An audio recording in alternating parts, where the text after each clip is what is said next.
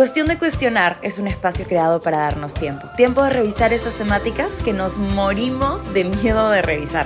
Tiempo para darle una vuelta más a nuestras historias y a la de nuestros invitados. Y aunque en esta sociedad los temas tabú no se tocan ni se cuestionan, adivina qué, para mejorar, a veces solo es cuestión de cuestionar. Bienvenidos por aquí a Cuestión de Cuestionar el capítulo de hoy día de hoy. Me emociona mucho porque tenemos aquí a una chica que ya ha estado antes con nosotros, una amiga mía que ya estaba en la primera temporada, de hecho fue el tercer capítulo de la primera temporada, o sea, una de mis primeras invitadas, qué chévere volver a tenerla por aquí y sobre todo siempre es bonito, siempre les digo que me siento mucho mejor y más cómoda cuando son mis amigas las que están aquí sentadas, así que bienvenida Jimena Galeana. Muchas gracias amiga. Bueno, tienes muchas amigas. Eso es lo bueno, así que vas a estar muy cómoda en muchos capítulos. Me dan contenido, mis amigas, me dan contenido. qué lindo tenerte por aquí, Gracias, amiga, por invitarme de nuevo. Y qué lindo verte. He estado solo dos semanas, para los que no saben, estoy viviendo en Los Ángeles, entonces ha sido lindo verte por segunda vez en estas dos semanas. No muchas amigas las he visto dos veces en ese tiempo, así que... Me siento honrada. Obvio. Soy especial. Sí. Me gusta. Bueno, amigo, justo de eso vamos a hablar un poquito ahora. Estábamos conversando, almorzando la semana pasada y nos contabas un poquito como de todo esto que has estado viviendo y todos los cambios que has vivido en este, en este último año, en estos últimos meses desde que te fuiste.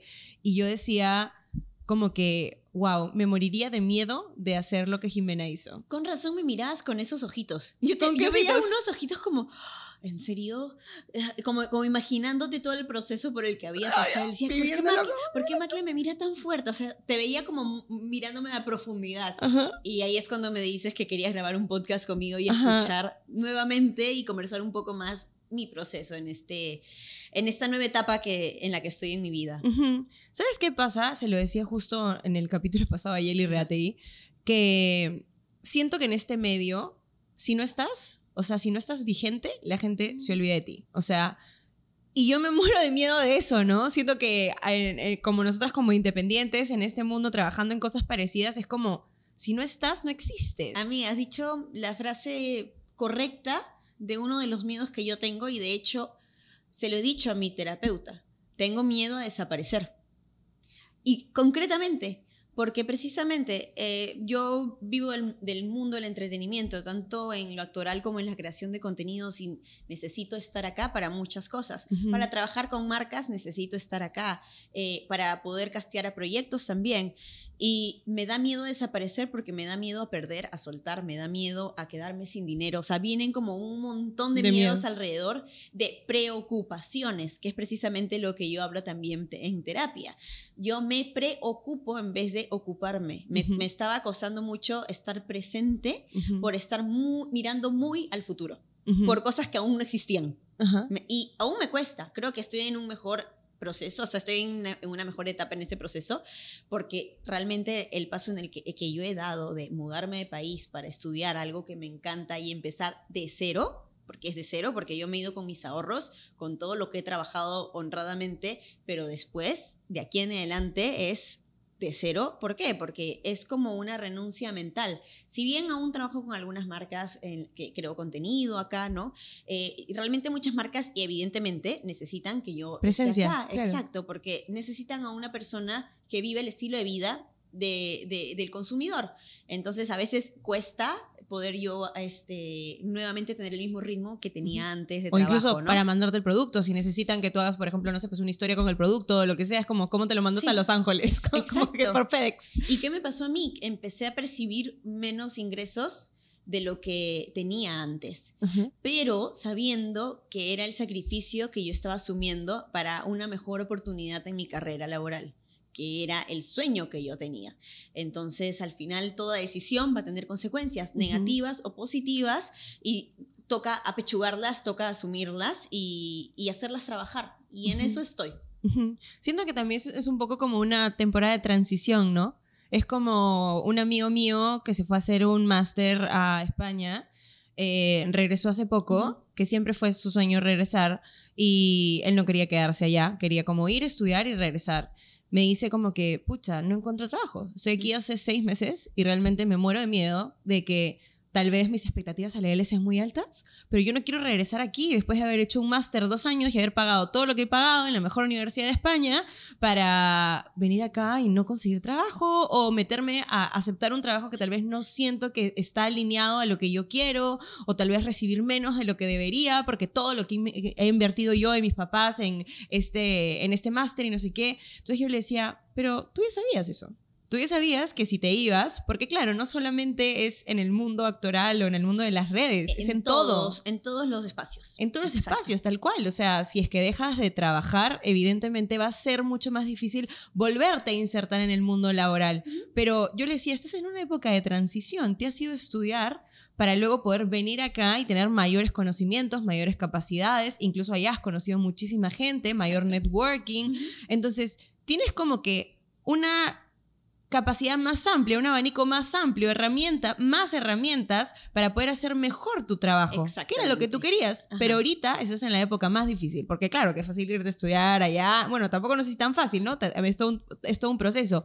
Pero la, la, parte más fuerte es cuando intentas reinsertarte, ¿no? Es la, la, transición entre uno y lo otro. Claro, como tú dices, al final en todo, en, en todo trabajo, no solamente en el que yo hago, e, es contactos. Y uno, cuando está aquí en su trabajo, por al menos en Lima, se va a almorzar con clientes, tiene reuniones, hay eventos, sigue haciendo networking. Entonces, una vez en la que no estás, es más difícil en que te tengan en, ahí nomás en mente para cualquier proyecto, ¿no? Y, y eso también pasa en mi caso. Entonces, sí, sentía mucho miedo, pero ya quería soltar también eso. O sea, no porque no porque hay alguna sensación negativa hacia el trabajo que tenía anteriormente, sino que quería asumir nuevos retos. Al contrario, yo estoy muy agradecida con toda la experiencia que he tenido y, con la comunidad hermosa con la que he crecido, pero sentía que llegaba el momento de pasar a la siguiente etapa de mi vida, que era seguir estudiando y profesionalizarme en la actuación y qué mejor lugar que hacerlo en Los Ángeles para mí, para lo que quiero, que es actuación de cámara. También hago actuación de teatro, pero dije, ok, mi preparación de teatro ya la llevé acá, ahora quiero especializarme en cámara y me voy a Los Ángeles. Me voy a Los Ángeles con mi enamorado, que también tenemos unos sueños muy similares, entonces ha ayudado mucho a estar en compañía. He conocido gente increíble, amigos que son recientes, pero que sientes que comparten las mismas, no solo inseguridades, sino también sueños o, tu rutina diaria, ¿no? Entonces, sobre todo, yo me he ido a una ciudad muy cara, que es Los Ángeles, y claramente mi realidad no es la misma que la que tenía acá. Aquí podía irme eh, tres veces a la semana a comer con amigas, oye, vamos a comer. Y nos íbamos a comer de pronto y nos poníamos el día, o un cafecito, o un tecito. Allá los restaurantes son carísimos, eh, el, coste de vida es mucho más caro en sí, entonces uno tiene que cuidar todavía más su plata. Si en Lima ya cuidabas tu plata, al menos en Los Ángeles tienes que cuidarla aún más. Entonces, ¿qué pasa? Te encuentras con amigos que viven la misma realidad que tú y, y no, hay, no, no, no nos juzgamos. Es como, chicos, hoy día esto, este fin he gastado mucho, un plan tranqui y nos juntamos en casa, juegos de mesa, eh, compramos cositas para picar y te acomodas y te adaptas y encuentras maneras de estar feliz, estar cómodo en esta nueva realidad. Que claro, entiendo que este cambio no es para todos, digo, un cambio de, realidad de lo que tenías en casa, el tener a tu familia cerca, a tus amigos y todo más accesible también para ti y cambiarte a un lugar desconocido, ¿no?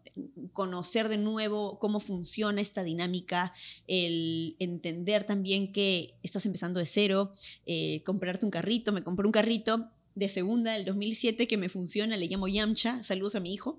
Este, eh, y, realmente a mí me gusta esa sensación de empezar de cero y retarme porque me está, me está haciendo también descubrir aspectos en mí que pensaba que ya la tenía fácil acá. Claramente mi carrera me dio muchas bendiciones y agradezco mucho que todo fue muy de golpe cuando yo empecé a crear contenido y luego en la actuación también me abrieron puertas y ahora es como, ok, estás entrando en un espacio desde cero en la que no eres nadie.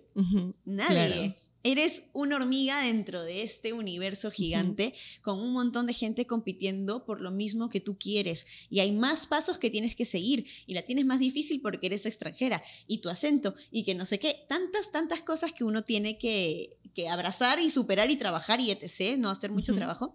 Que en verdad, claro, es válido que no sea para todos empezar de cero porque algunos quizás ya tienen una ya han planeado han avanzado mucho, ¿no? Eh, digamos, estos planes que tienen para su vida. En cambio, yo realmente estaba en el momento en mi vida en el que no le debía nada a nadie, no tengo hijos, eh, mi enamorado, bueno, aún no nos comprometemos. Entonces era como, bueno, es el momento preciso para empezar de cero. Lo cual, si bien éramos conscientes de que estábamos en esta etapa, no deja de ser difícil, no deja de retos, no deja de haber ansiedades. Yo creo que ahí es donde más ansiosa me puse en mi vida, porque empecé a preocuparme y descubrí muchas cosas en mí también. Me di cuenta que el miedo siempre estuvo en mí, la preocupación desde niña estuvo en mí, solo que se fue transformando según las distintas etapas de mi vida. ¿Por qué? De niña yo le tenía un pavor, por ejemplo, a los meteoritos. Yo sé que suena muy loco, pero yo no dormía pensando que me iba a caer un meteorito, porque había visto la película de, dinosaurios. Y que todos se mueren por el meteorito. Exacto, pero no era un miedo común, no era algo que se me pues. olvidaba ya, no, yo tenía un pero miedo. porque tu papá te dice, no, hijita, eso es una película, pasó hace miles de millones de años, eso ya no pasa, no ocurre, no va a volver a ocurrir, es ficción. Exacto, pero yo entiendes? dormía todos los días y me preocupaba todos los días de que me caiga un meteorito. No era así. Crecí y se transformó al calentamiento global, que sigue siendo un miedo y una preocupación también, pero digamos que en esa época fue muy... Limitante, tal vez te limitaba el miedo. Era, era mucho pavor, mucho pavor al calentamiento global y también no había día que no dejaba de pensar en eso. Seguí creciendo el cáncer, igual, me tocaba si tenía algún tumor en la cabeza, los ganglios, o sea, vivía preocupada desde niña y y ahí es un trabajo mío de, descubrir cuál es mi historia de por qué vivo preocupada, ¿no? Y seguí creciendo y se fue transformando también. Eh, preocupación sobre la apariencia, de verme muy bien, estar en mi peso correcto, estar como que linda, todo, ¿no? Y ahora esa preocupación, ese miedo que sigue ahí, se ha transformado a esta nueva etapa de mi vida. Entonces, no es que tengo que aprender a lidiar con esta nueva etapa de mi vida, tengo que aprender a trabajar mi miedo a dejar de preocuparme, a estar más presente, a observarme, a no juzgar esto que estoy sintiendo. Y eso es lo que yo estoy trabajando ahora en mí, ¿no? Como, ok, esta es mi realidad, este es el sacrificio que estoy haciendo, estas son las consecuencias tanto buenas y malas que estoy teniendo por haber tomado esta decisión y esta es una decisión. Y por eso la tomo con convicción y determinación. No es elegir, porque elegir es una acción diaria. Hoy elijo estar acá o ponerte esa blusa o yo ponerme, esta. blusa y estos aretes. Hoy elijo comer esto. Una decisión es una determinación constante a largo plazo y que cargas contigo con convicción en base a tus principios, en tus valores, a lo que buscas, ¿no? Entonces es como, esta es mi decisión, la tengo que hacer funcionar para mí.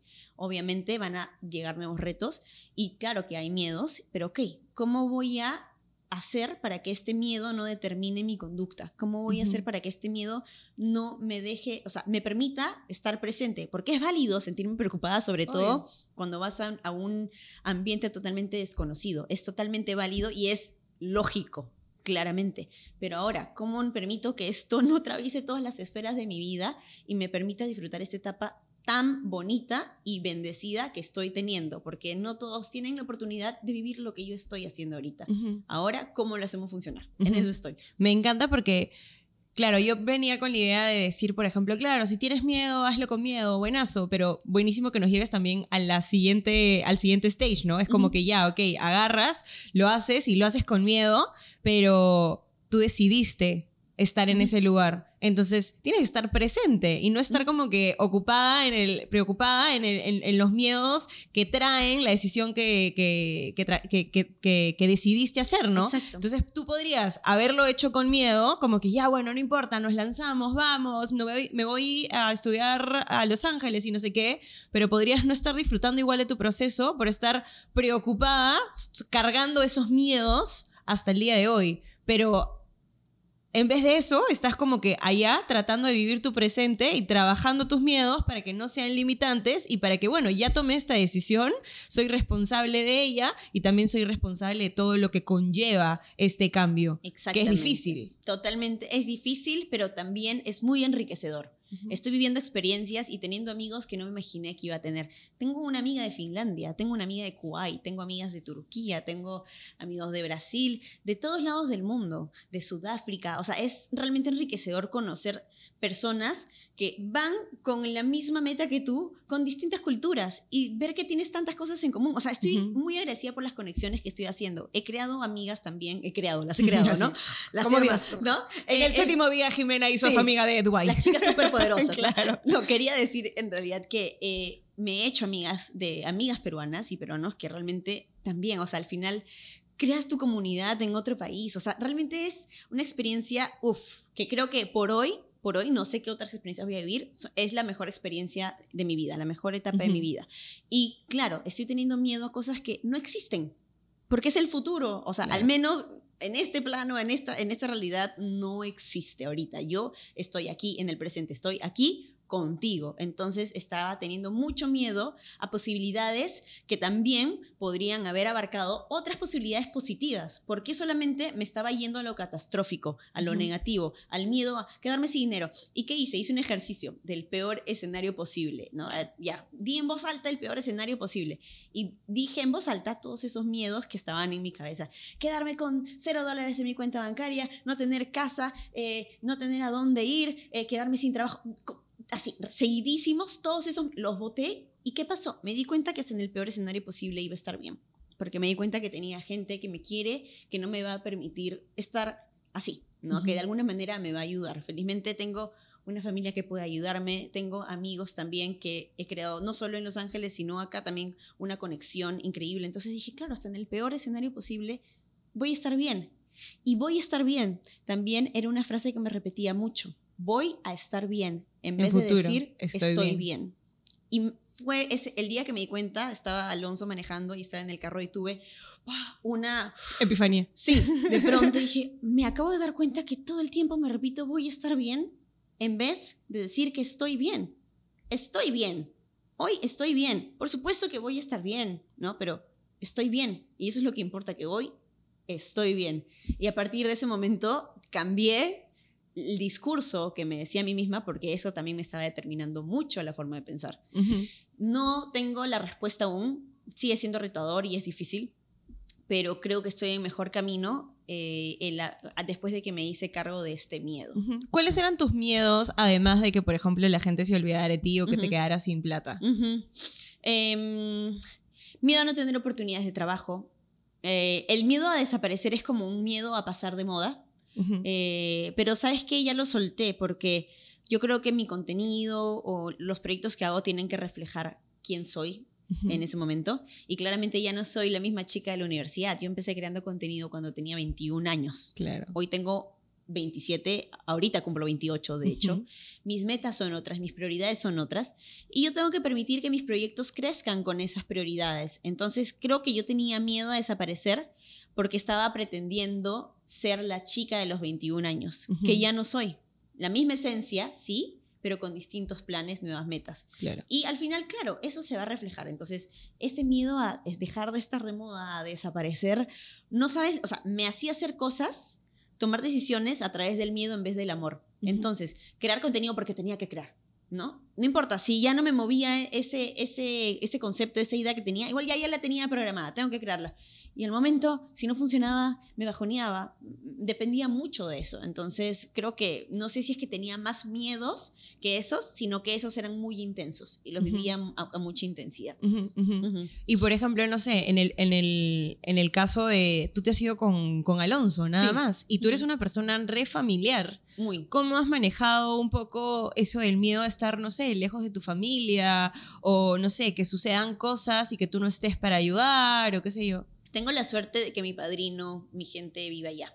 Entonces, eh, eso me ha ayudado muchísimo a sentir ese calor de familia. Eh, tengo amigos que, como te digo, la conexión que se crea va más allá de una amistad, sino que se crea familia porque todos estamos solos. Entonces los domingos nos juntamos incluso a, no sé, a chorrear y a ver películas. O si a Alonso le toca trabajar y a mí no, me deja en la casa de mi amiga y nos tomamos un minuto y com- comemos una pizza y hablamos de la vida. Entonces creo que uno llega a completar esas, eh, no sé si carencias, pero digamos eso que dejó y eh, renunció, quizás temporalmente o quizás para siempre. Hay gente que toma la decisión y se va, pero creas, aún puedes crear esos vínculos, ¿no? Te- aún date la oportunidad de, de conectar a ese nivel con personas que al, al final van a ocupar el espacio de familia. Y en tanto a pensar que me estoy perdiendo experiencias con mi familia aquí en Lima, sí, realmente este, sí lo he sentido, pero tampoco es el miedo más intenso que haya tenido, creo que es el más controlable porque ya me había hecho la idea en que, y no significa que deje de disfrutarlos, no significa que dejen de estar o que deje de estar. Eh, y la idea de desapego me ayudó muchísimo, ¿no? Y también el soporte de mi familia, el, el entusiasmo que ellos me daban por ir allá a Los Ángeles a estudiar actuación. Como que hijita, anda, tú sí, puedes. exacto. Entonces, solamente sabía que no podía tenerlo todo. Ten- si ahorita estaba tomando una decisión, iba a haber un costo de todas maneras. Y el costo ahorita es no estar 24/7 con mi familia, pero no significa que en lo emocional vaya a dejar de estar o que me pueda dar estas oportunidades de venir, quizás no siempre, pero venir y sacarles el jugo, ¿no? Una dosis concentrada de familia. Entonces, no me, no me quita el sueño porque sé que son incondicionales y sé que no es que perdí mi familia. Claro. ¿Cuál crees que es, por ejemplo, el miedo que más te costó reconocer? Porque pasa mucho que, claro, uno no puede enfrentarse a algo que no reconoce. O sea, si no lo nombras, no existe. Entonces, a veces, hacernos responsables de ese miedo y decir, por ejemplo, no sé, oye, tengo miedo a pasar de moda. Es como que, qué roche, ¿cómo voy a tener miedo a pasar de moda? O, no sé, como mucha gente tapa sus miedos porque les tiene tanto miedo al miedo Exacto. que dice, pucha, si lo nombro out loud, voy a tener que hacerme responsable de esto, voy a tener que hacer el trabajo, voy a tener que enfrentarme al miedo y no quiero hacerlo. Entonces, ¿cuál fue tal vez la herramienta que utilizaste para poder nombrar esos miedos, incluso para ponerte en el peor escenario posible? Hay gente que ni siquiera quiere pensar en eso, no me voy a poner en el peor escenario posible, qué miedo, Ajá. pero si no lo nombras, no existe, y si no existe, no tienes cómo resolverlo, manejarlo y encontrar herramientas para poder eh, solucionar ese miedo, para poder afrontar ese miedo. Es, es, es muy cierto todo lo que dices. De hecho, yo me quería ver fuerte ante el miedo. Ajá. Que el miedo era algo diminuto y no iba, no iba a lidiar con algo que realmente, o sea, podía dejarlo y seguir con mis días. Pero ¿qué pasaba? Cuando yo estaba en esa actitud, el miedo se hacía más grande y, me, y, y un momento que me explotó en la cara. Me daba migrañas, no podía dormir. Creo que subí de peso, me dio ansiedad. No ansiedad por comer, sino que simplemente el estrés me subió de peso. Em, lloraba, estaba irritable, eh, hasta que llegó un punto en que me acuerdo, estaba en el carro con Alonso por llegar al cine y exploté en llanto. Estábamos hablando, le estaba comentando cómo me sentía y es como si hubiera, le hubiera eh, puesto una agujita a un globo de agua y reventó. No, o sea, estaba tan protegida todo ese miedo que simplemente con algo tan frágil y tan diminuto se, levan- se explotó y el, y el agua salió.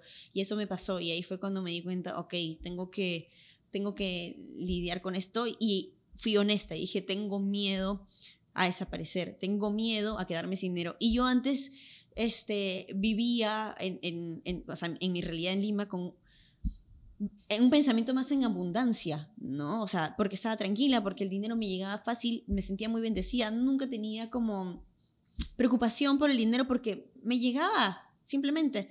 Y en cambio, ahora que renuncié a eso, em, descubrí este miedo en mí que muchas personas tienen y es muy válido, ¿no? El miedo a quedarse sin dinero.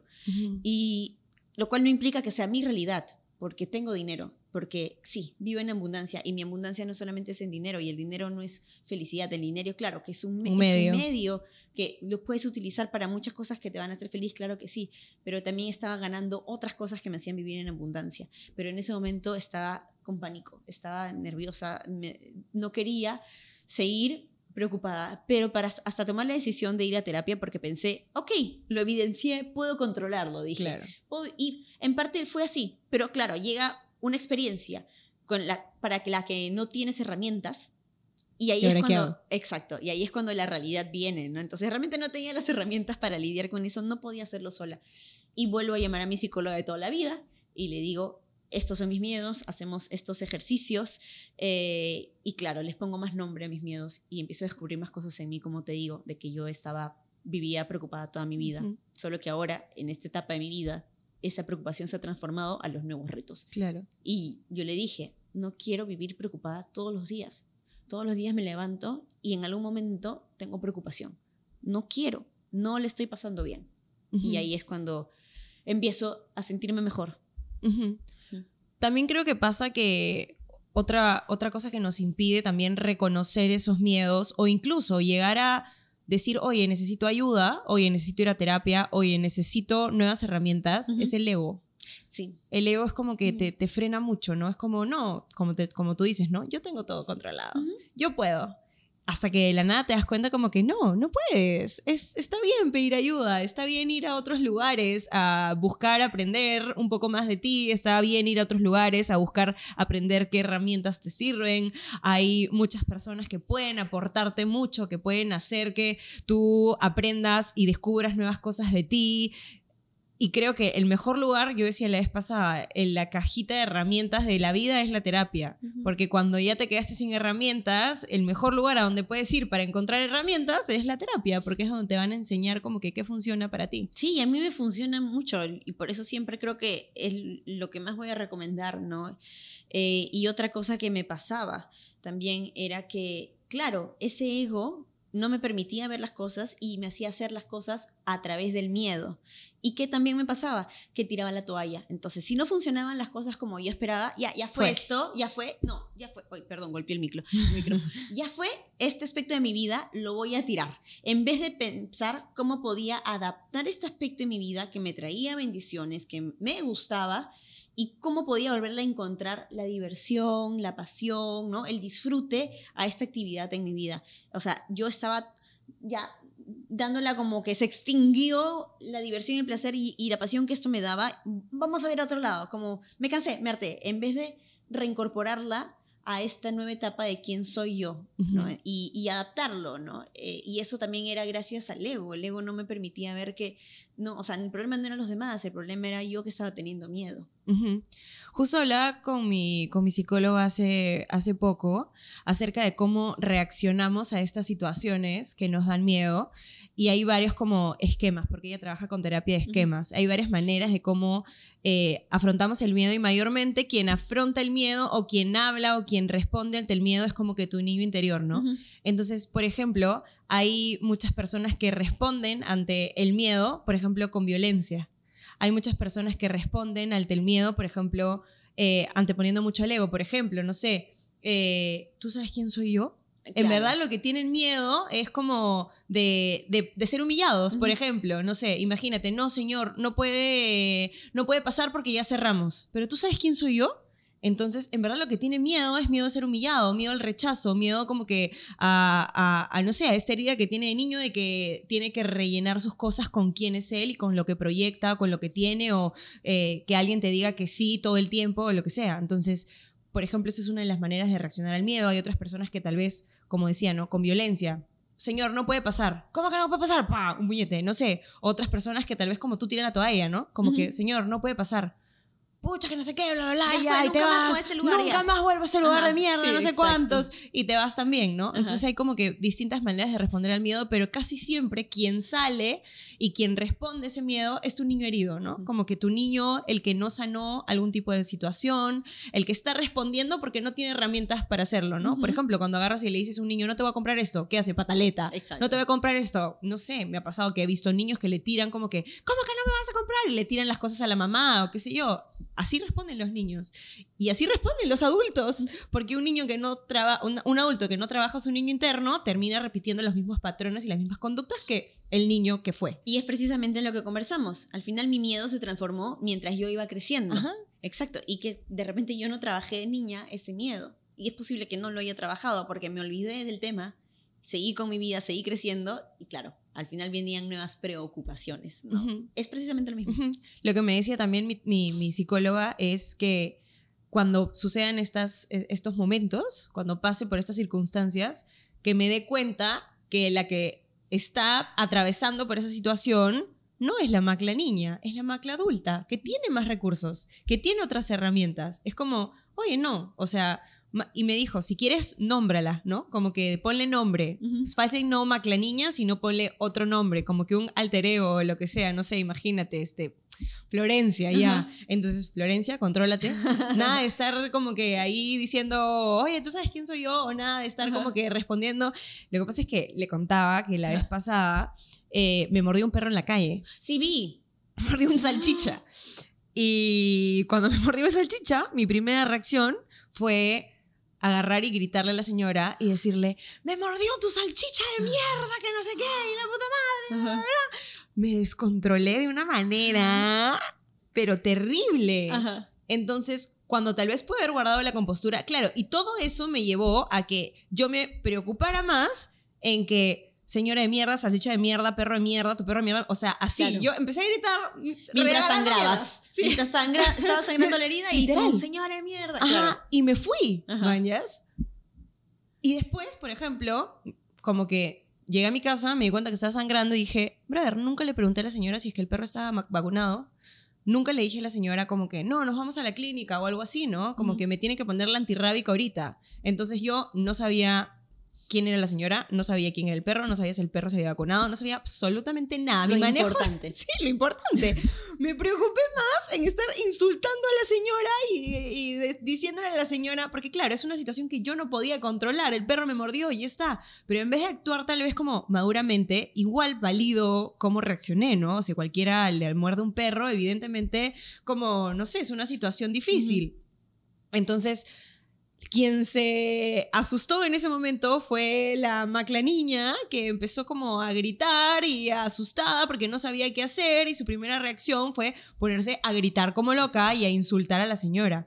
Cuando pudo haber tomado posesión de ese momento, la macla adulta, que tiene herramientas, que sabe que tal vez la señora no podía controlar en ese momento a su perro, que es un animal que tiene instintos, que tal vez algo pasó, que su instinto le dijo que había peligro o lo que sea, que yo por eso ni siquiera me acerqué al perro. Ahí yo estaba caminando por el otro lado de la acera y el perro se me tiró encima de la nada a morder- a morderme. Pero bueno, pudo haber tomado posesión de mí la macla adulta y no lo hizo. Fue la macla niña que se moría de miedo por la situación y que yo estaba sola en la calle y que lo primero que se me ocurrió hacer fue empezar a gritarle Gritar. mierda y, y insultar al perro y tu salchicha de mierda y no sé qué y bla, bla, bla. Entonces, como que sí, en esas situaciones tal vez como acordarte como, oye, no. Tú, fulanita, tú, Florencia, como le hemos puesto, o tú, macla niña, o tú, no sé cuántos, te quedas sentada. La que va a tomar posición de esta situación vas a ser tú, la macla adulta, la macla racional, la que tiene herramientas y la que puede dejar de lado la emoción y el miedo de lo que está sucediendo en ese momento para hacerte cargo de la manera más adecuada de esta situación. Exacto. Y aparte también que el que lo hayas reconocido ahorita sí te va a ayudar porque eres consciente de cómo pudiste actuar mejor y, y cómo pudiste gestionar mejor esas emociones. Te va a ayudar que si te vuelve a pasar una experiencia así de intensa, tengas todavía las herramientas más en mente porque eres consciente de lo que no quieres repetir. ¿no? Entonces, a la siguiente, no digo que la siguiente que te muerda el perro, sino que a no. la que no, no esper- esperemos que eso no pase, sino a la, a la siguiente experiencia intensa, no, no vas a actuar de la misma manera que actuaste esa vez con la señora, sino que ya es como, no, no, no, no, no quiero repetir eso. Claro. No, Tal ya. cual. Y pues, pues ya es más fácil para ti llamar a la macla adulta con todas esas herramientas para que tome, pues, se haga cargo del momento. Tal cual, obvio, porque a veces esas circunstancias nos agarran de imprevisto, ¿no? Y sale lo primero que Ajá. sale, pero también eso te ayuda, como tú dices, ¿no? A, a- a reconocer, oye, como que esa, esa, esa macla que de la nada se descontrola y se pone a gritarle a la gente en la calle. Exacto. Existe y hay que trabajarla y hay que explicarle como que, oye, tranquila. O sea, sí sucedió, sí, la señora pudo haber actuado de una manera distinta, sí, sí sabe que su perro es un perro que se la pasa mordiendo a la gente en la calle, debería sacarlo con bozal, pero tú no puedes controlar esa situación. Pero sí puedes como controlarte a ti misma para que al final no sea contraproducente, porque mi reacción fue contraproducente para mí, porque la señora se fue corriendo porque yo le estaba insultando y nunca pude pensar en preguntarle por la vacuna, nunca pude pensar en, oiga señora, vámonos a la clínica ahorita, hágase responsable de esto. No, me la pasé gritándole y luego me fui y luego me di cuenta, ay chucha, ahora me voy a tener que hacer cargo yo de esto y me voy a tener que poner yo la igual, la vacuna antirrábica, Sí o sí. sí o sí, porque no sé si el perro la tenía o no. Ajá. Y fue una noche terrible, ¿no? Exacto. Pero en vez de echarle la culpa a la señora, me eché la culpa a mí y dije, no, manejé yo mal la situación y pude haber hecho las cosas de manera distinta, ¿no? Igual aprovecho para decirles que por favor saquen a sus perros siempre con Eso iba correa. a decir, también, también Y, esa parte, sí, ¿no? Y si saben que sus perros no saben controlarse ante otras personas o, se- o son perros muy celosos, muy territoriales o lo que sea, pónganles bozal, por favor, para que no, para que su salchicha no ande mordiendo maclas en la calle, gracias. Gracias. Por menos maclas mordidas. por menos maclas, hashtag. Hashtag. por menos maclas mordidas. Pero bueno, sí. Entonces, armarnos un poquito de herramientas. Ujú. Y bueno, amiga, ahora que has venido a Lima Ujú. y que tal vez has conectado un poco más con con tu espacio, el espacio en el, que, en el que vivías antes, en donde estabas antes, has reconectado con tus amigas, ¿te ha ayudado un poco como volver a casa con estos miedos o piensas que por el contrario los ha repotenciado? Es como, ay, me siento mejor aquí. ¿Cómo, cómo te has sentido? Es una muy bonita pregunta. Me he sentido bien. Y he sentido también que he soltado más esos miedos.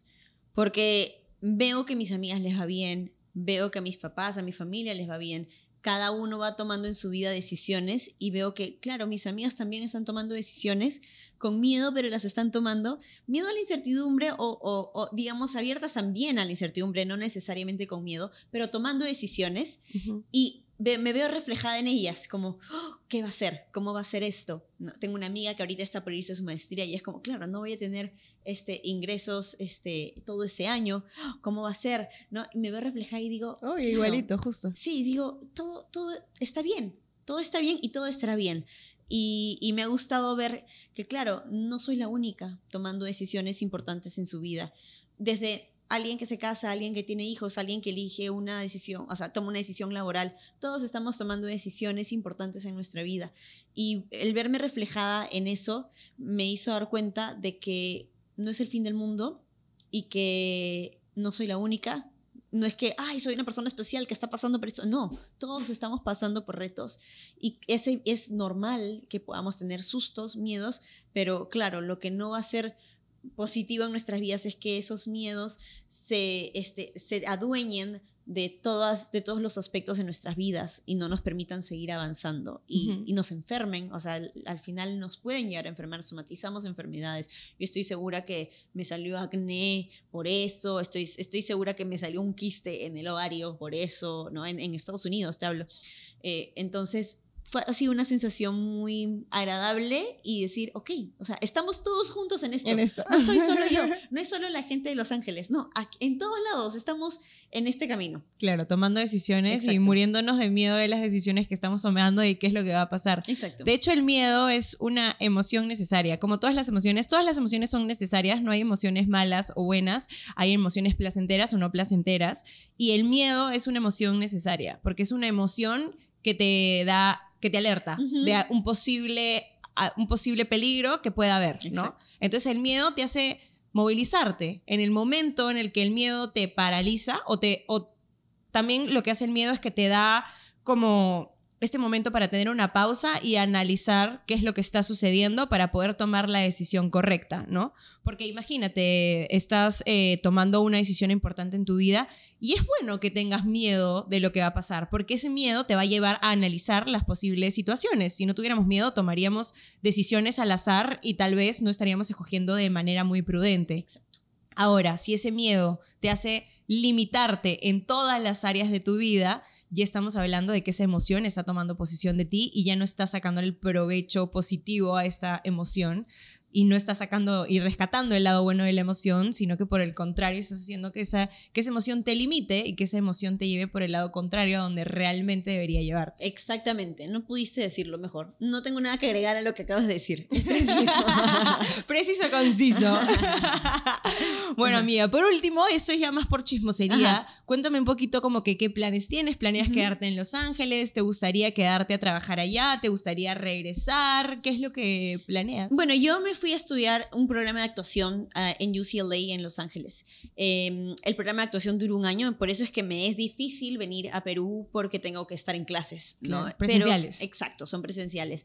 Con instructores muy chéveres, estoy aprendiendo un montón, estoy actuando en inglés, eh, eh, mi inglés es mucho más fluido, estoy segura que ahorita que regrese va a estar más fuerte mi acento peruano, claro. porque ahorita he estado hablando full, full, full español y con mi acento limeño, entonces, claro, va a estar fuerte, pero ah, es muy chévere porque eh, allá te enseñan a abrazar tu acento y tu diversidad.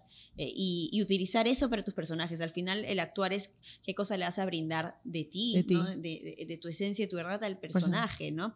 Y, entonces, es, muy chévere eso. Obviamente, también tengo que aprender a reducir mi acento para tener más posibilidades eh, de papeles, pero te enseñan a, no, no te avergüences o no, te, o no, no intentes engañarnos, sé quién eres, porque eso es lo que vamos a querer ver al momento que actúes, al momento que, que te demos el personaje. Eh, así que están muy chéveres las clases, conociendo gente muy capa.